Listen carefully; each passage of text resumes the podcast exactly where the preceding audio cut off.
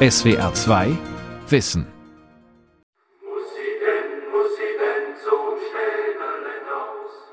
Der Hamburger Hafen im Sommer 1898. Zahlreiche Schaulustige sind gekommen. Die Stimmung ist euphorisch. Gleich sticht die Valdivia, ein umgerüsteter Schraubendampfer der Hamburg-Amerika-Linie, in See. Es ist der Beginn der ersten deutschen Tiefsee-Expedition. Die Abfahrt der Valdivia aus dem Hamburger Hafen um die Mittagszeit des sonntäglichen 31. Juli gestaltete sich zu einem festlichen Aufzuge. Von allen Seiten wurden Ausrufe der Bewunderung laut über das schmucke große Schiff, das in einem weißen Tropenanstrich langsam wie ein Schwan die Elbe hinunterglitt. Karl Kuhn ist Leiter der Tiefsee-Expedition. Mit ihm sind noch 42 Mann an Bord, alles in allem 13 Wissenschaftler, 30 Besatzungsmitglieder und ein Dackel. Das Ziel des Unternehmens, Licht ins Dunkel des Meeres zu bringen.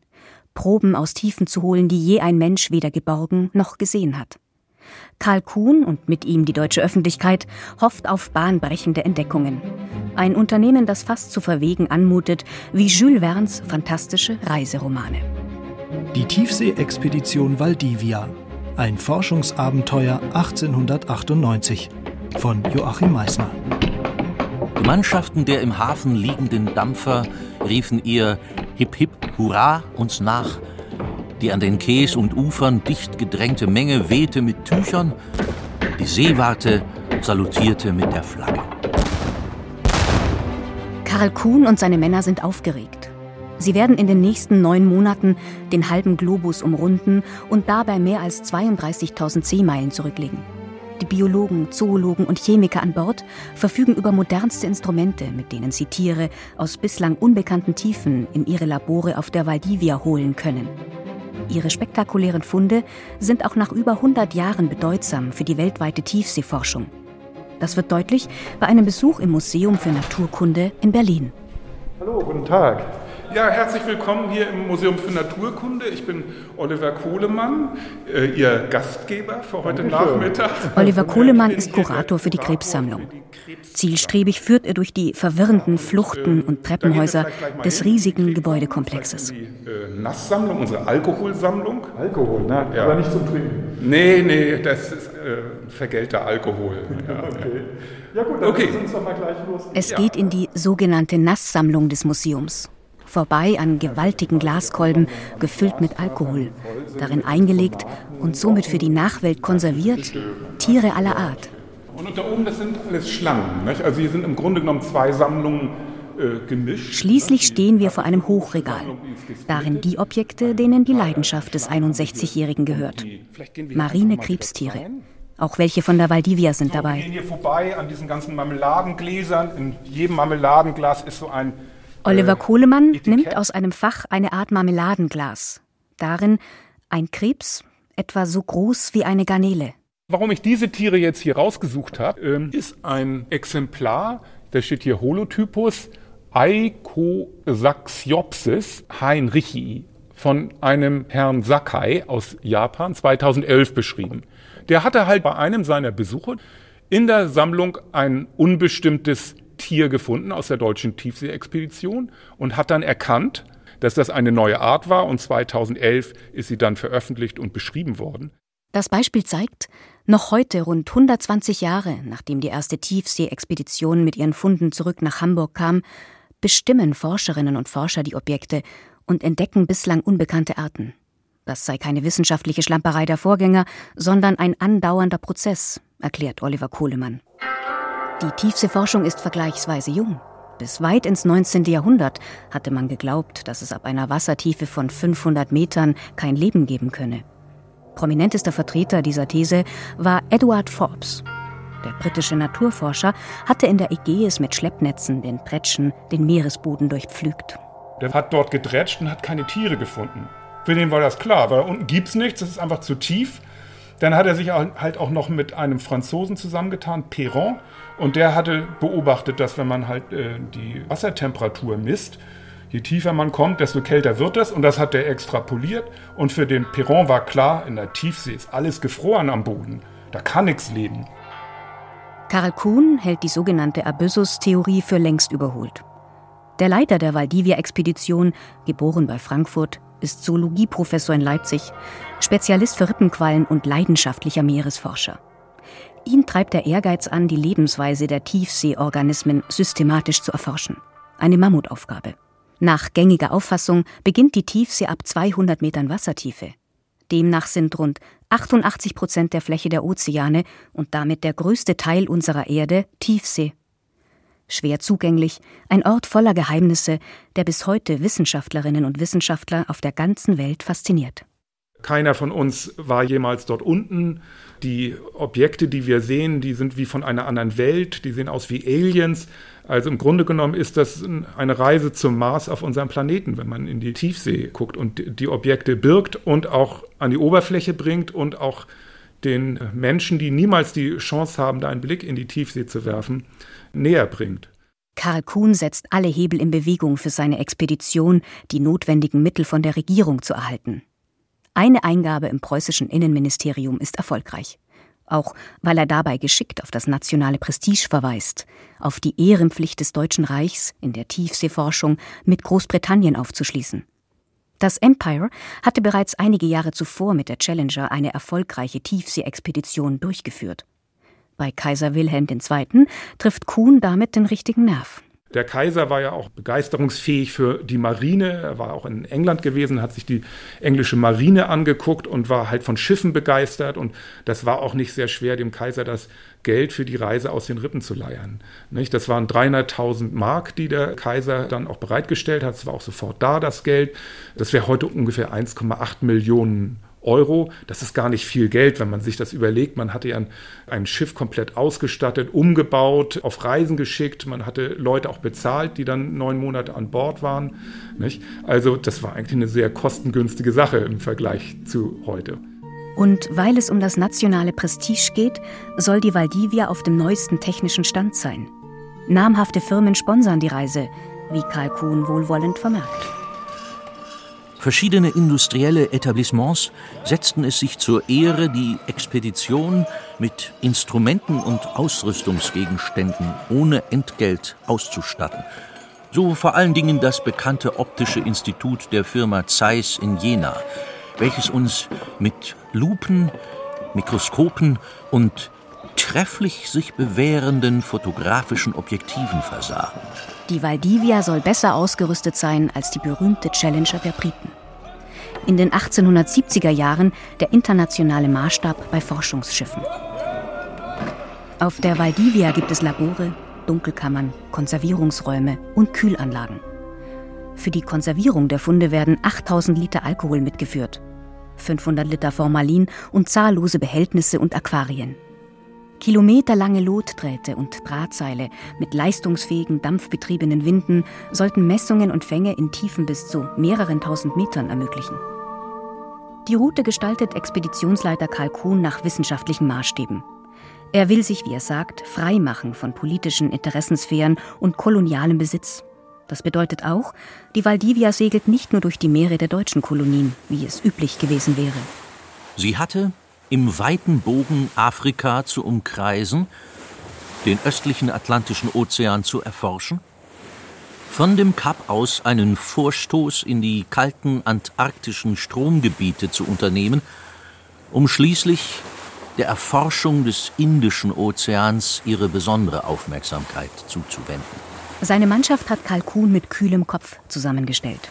Experten aus allen Gebieten der Zoologie, Botanik, Chemie und der Ozeanographie bilden einen exquisiten Forscherstab, ergänzt durch einen Konservator und einen wissenschaftlichen Zeichner und Fotografen.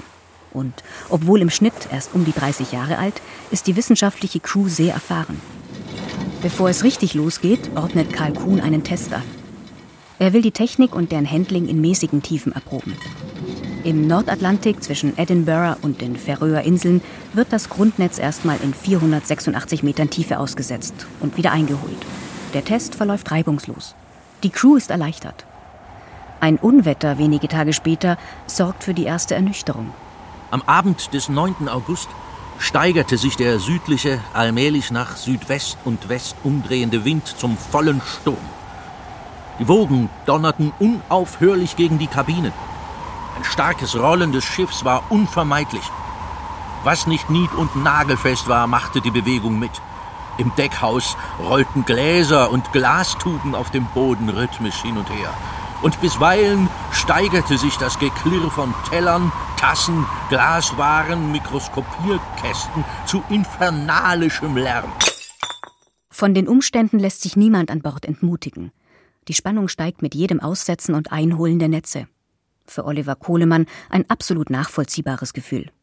Der Biologe spürt selbst seit frühester Jugend Marinenorganismen nach. Fotos von Tauchgängen schmücken die Wände seines Büros.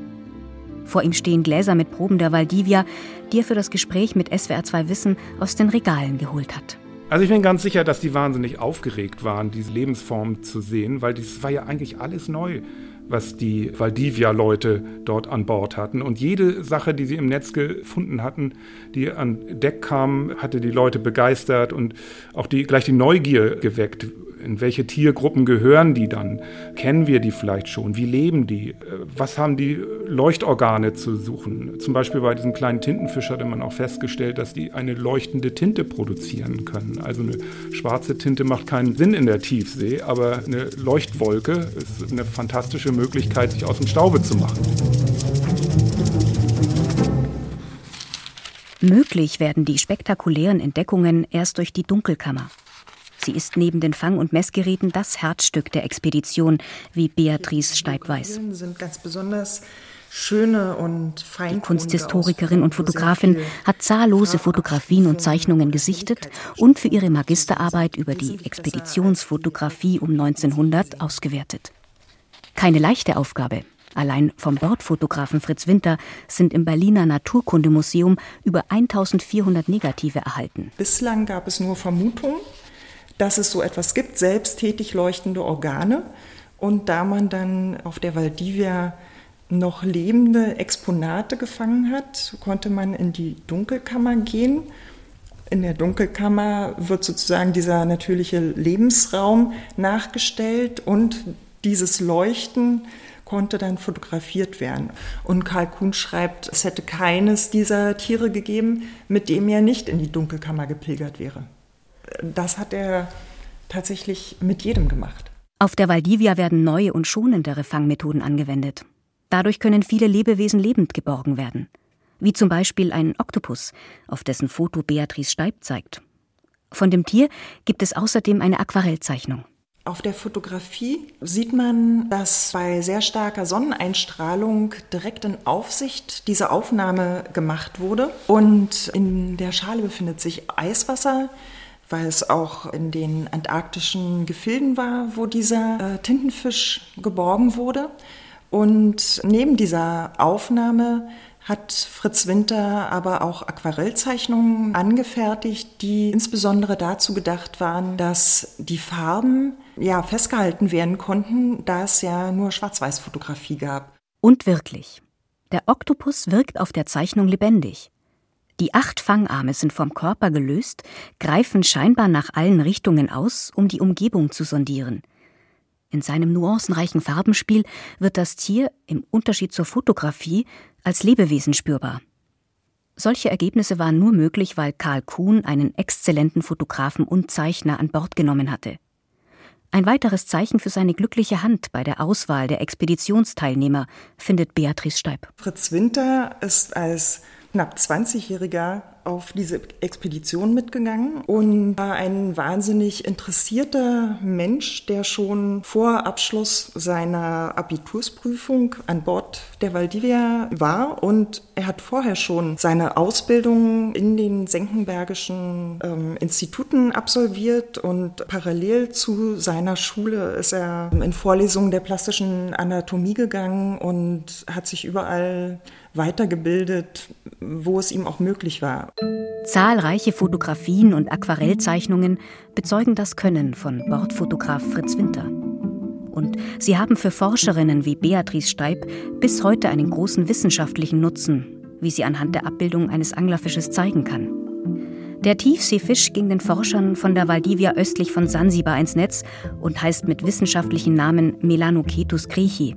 so zu Ehren des Kapitäns Adalbert Kriech benannt. Hier sieht man sehr gut auf der Fotografie des Anglerfisches, wie er schwimmt. Und ich habe rechts dazu eine Zeichnung gestellt, die aus dem Jahr 1895 stammt. Äh, auf dieser Zeichnung ist zu erkennen, dass die Schwimmhaltung eine völlig andere ist. Die Zeichnung aus der Zeit vor der Valdivia-Expedition ist nicht nur anders, sie ist falsch. Die fotografische Dokumentation des gerade aus der Tiefsee an Bord geholten Fischs verdeutlicht das und belegt den Wert von Fritz Winters Arbeiten. Auf der Zeichnung befinden sich das Maul und die Schwanzflosse auf einer horizontalen Linie. Und auf der Fotografie kann man sehr gut erkennen, dass die Schwanzflosse deutlich höher als das Maul ist. Also aufgrund dessen, dass man so ein lebendes Tier bergen konnte, konnten verschiedene Annahmen einfach revidiert werden. Über den Anglerfisch soll der Bordfotograf geäußert haben. Man meint, unser Herrgott habe alle Dummheiten, die er gemacht, in der Tiefsee versteckt.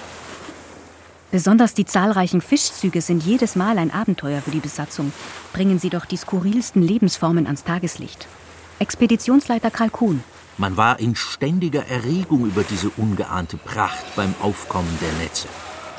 Alle Hände hatten voll zu tun, um sie zu zeichnen und zu konservieren.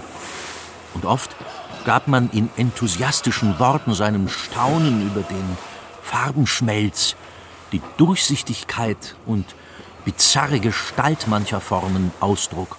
Insgesamt beschreiben Karl Kuhn und seine Wissenschaftler 261 Arten. 63 davon sind neue Fischarten. Unter ihnen welche mit monsterhaften Teleskopaugen, Tiefseegarnelen mit kolossal verlängerten Beinen oder auch eine ganz neue Art. Ein lebendes Fossil, das man aus 1200 Metern Tiefe hebt. Den Vampyroteutes infernalis den Vampirtintenfisch aus der Hölle. Das Glas mit dem konservierten Tier von der deutschen Tiefsee-Expedition steht auf dem Schreibtisch in Oliver Kohlemanns Büro. Für den Biologen des Berliner Naturkundemuseums sieht er zwar aus wie ein ausgespucktes Stück Kaugummi, aber der Vampirtintenfisch beeindruckt ihn. Unterscheidet er sich doch auf spezielle Weise von anderen Kopffüßlern. Sie fressen auch nicht wie andere Tintenfische irgendwelche anderen Tiere, sondern sie fressen Geschwebe.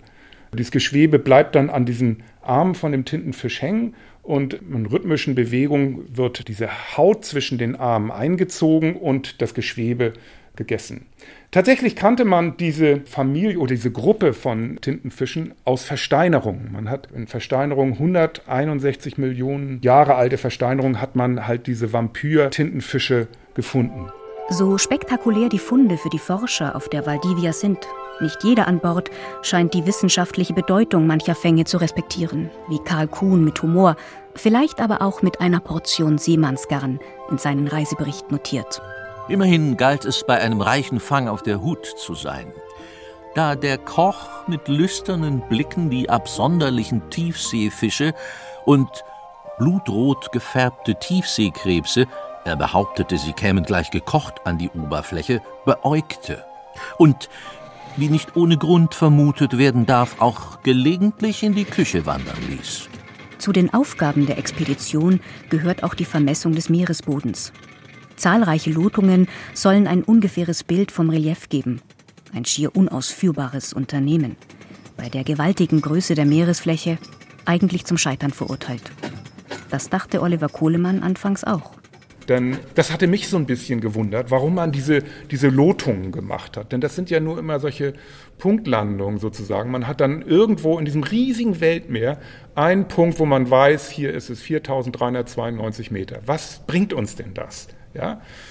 Und tatsächlich in der Lektüre von Kuhns Reisebericht wurde dann mir auch klar, dass es tatsächlich auch eine Funktion haben könnte.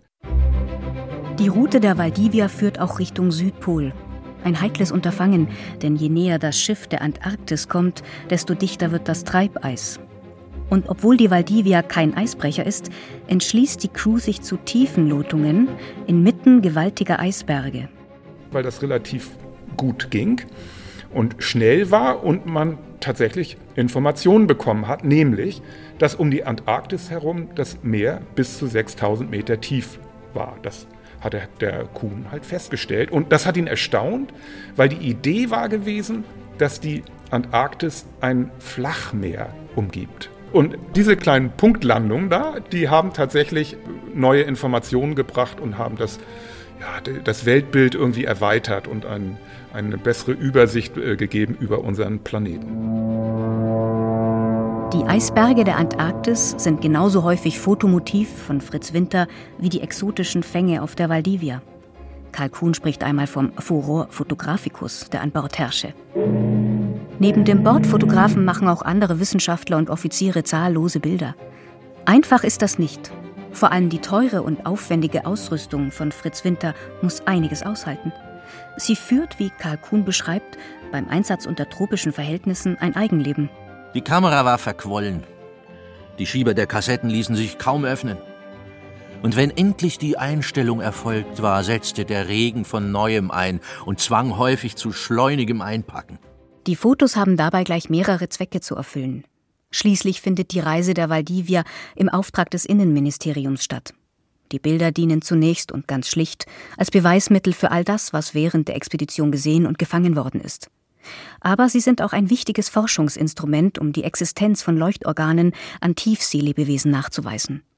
Und nicht zuletzt sind sie die Vorlage für Lithografien oder anderen Zeichnungen zur Bebilderung von geplanten Veröffentlichungen. Darunter auch der Reisebericht, den Karl Kuhn auf Wunsch des Ministeriums gleich nach der Rückkehr und noch vor den wissenschaftlichen Forschungsbänden in Angriff zu nehmen hatte. Also das ist auf dem Bild, also man sieht eben nicht Bei der Durchsicht der Motive mit Beatrice Steib fällt etwas auf. Ähm, diese ganzen Netze, die Takelage. Zwischen den wissenschaftlichen Aufnahmen sieht man Männer mit Wäsche bei der Äquatortaufe und eine ganze Menagerie an Tieren, die das Bordleben bereicherten. Das kam auch für die Kunsthistorikerin und Fotografin völlig unerwartet, als sie erstmals die Glasplatten in die Hand nahm. Das war so die zweite, dritte Platte und als ich die dann aus dem Kästchen rausnahm, hat mich das absolut überrascht, dass ich so etwas überhaupt in dem Material dieser wichtigen Expedition finde. Und mich hat vor allem auch überrascht, dass diese Platten mit diesem inoffiziellen Charakter wirklich mitten zwischen, also äh, fortlaufend in der Nummerierung waren zwischen diesen wissenschaftlichen Objekten. Also ein Tintenfisch, äh, ein Baum und als nächstes der Kapitän in der Hängematte und äh, dann kamen wieder Fische. Also es war wirklich in der fortlaufenden Nummerierung einfach so integriert. Die Fotos erfüllten offensichtlich noch einen privaten Zweck, dienten quasi als Fototagebuch. Sie belegen den Wunsch der Männer nach Abwechslung. An Bord in einem von Routine geprägten monotonen Alltag aus kilometerlangen Bretschzügen oder sich über Stunden hinziehenden Tiefenlotungen. Die Fotos dokumentierten bei den vielen Landgängen außerdem die Lebenswelt der Landesbewohner. Das Expeditionsschiff musste immer wieder anlanden, um Kohle und Vorräte aufzufüllen. Für Leserinnen und Leser heute hat die Lektüre von Karl Kuhns Reisebericht einen Beigeschmack vor allem wenn es darin um die Aufenthalte in den deutschen Kolonien geht. In Kamerun oder dem Schutzgebiet des belgischen Königs im Kongo. Interessant ist dabei, so der Wissenschaftspublizist Rudi Palla in seiner gründlich recherchierten Darstellung der Expedition, was Karl Kuhn gerade nicht erzählt. Die Gräuel des verbrecherischen Kolonialismus verschweigt der Expeditionsleiter. Der 80-jährige Schriftsteller Rudi Palla erzählt von den Schattenseiten der Expedition.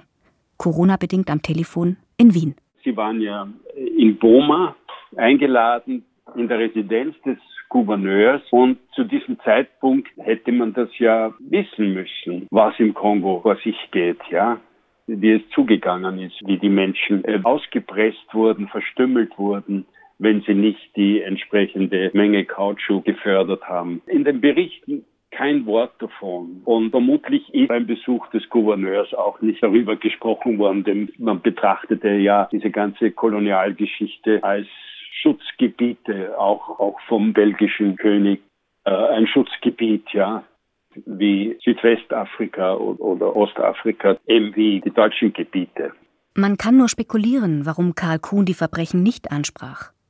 In einem für die breite Öffentlichkeit verfassten Bericht, noch dazu im Auftrag der Regierung, über koloniale Gräuel in Belgien zu schreiben, Das hätte unweigerlich die Frage nach den Verhältnissen in den deutschen Kolonien provoziert. Auch dort war die Ausbeutung und Unterdrückung der indigenen Bevölkerung fürchterlich. Doch für Kalkun schien das, wie für viele seiner Zeitgenossen, notwendig, um dem Deutschen Reich politisches Ansehen und seiner Bevölkerung Wohlstand zu verschaffen. Ja, aber das ist, was man heute Eurozentrismus nennt. Also in Kuhns Reisebericht äußert er sich einige Male ziemlich abfällig über die Eingeborenen, sage ich jetzt einmal Eingeborenen. Ich meine, die, die haben schon so einen Dünkel gehabt, diese Herren. Karl Kuhn zeichnet in seinen Reiseberichten mal das Bild vom bösen Wilden, wenn er von der brutalen Urwüchsigkeit des Negers schreibt, und er bedient mal den Mythos vom edlen Wilden, wenn er in den Einwohnern der Malediven schöne, gewandte und schlanke braune Gestalten sieht. Die Forschung hat sich bisher vor allem auf die naturwissenschaftlichen Ergebnisse der Valdivia-Expedition beschränkt. Die kolonialen Zusammenhänge der Unternehmung wurden bislang kaum untersucht. Ein wissenschaftsgeschichtlich sich lohnender und neuer Aspekt. Klar hingegen ist für Rudi Palla, Karl Kuhn war eindeutig auf dieser Linie. Für ihn war das selbstverständlich, dass die Deutschen Kolonien hatten. Für ihn war selbstverständlich der Wettstreit mit den, mit den Briten und der Kampf um die Vorherrschaft in der, in der Tiefseeforschung oder überhaupt in der Meeresforschung. Das war absolut nationalistisch geprägt. Am 1. Mai 1899 läuft die Valdivia wieder in den Hamburger Hafen ein. Begleitet von Hurrarufen erwartet sie ein hochrangiges Empfangskomitee aus politischer Prominenz. Selbst der Kaiser sendet ein Glückwunschtelegramm. Das Ende der neunmonatigen Reise ist zugleich der Start in einen publizistischen Marathon. Über 38 Jahre hinweg werden die Ergebnisse der Expedition von 55 Experten in 24 Bänden publiziert. Bis heute sind noch immer nicht alle Funde ausgewertet.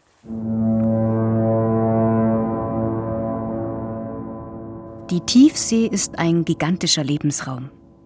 Die Valdivia-Expedition lieferte für die Erforschung dieser faszinierenden Welt einen wichtigen Beitrag. Ihre Leistung mag man dabei am besten ermessen, wenn man sich die Dimensionen verdeutlicht, mit denen es die Männer der Valdivia zu tun hatten. Selbst heutige Meereswissenschaftler sagen, dass wir mit den bisher angewandten Methoden an Land nicht einmal einen Elefanten entdecken würden. SWR 2 Wissen die Tiefsee-Expedition Valdivia von Joachim Meissner. Sprecherin Stefanie Lindner, Redaktion Lukas Meyer-Blankenburg, Regie Günter Maurer. Ein Beitrag aus dem Jahr 2021.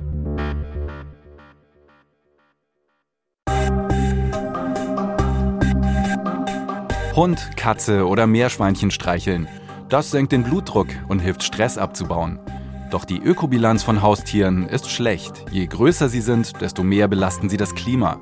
Mensch, Tier und Umwelt. Wie passt das zusammen? Auf ardalpha.de analysieren wir die Fakten und zeigen, wie Lösungen aussehen können. Nur wer gut informiert ist, kann auch neue Wege gehen und etwas verändern. Für sich selbst, aber auch für seine Umwelt. Auf ardalpha.de findet ihr alles, was ihr für kluge Entscheidungen im Leben braucht. ARD Alpha die Welt verstehen und ein kleines bisschen besser machen. SWR 2 Wissen. Manuskripte und weiterführende Informationen zu unserem Podcast und den einzelnen Folgen gibt es unter swr2wissen.de.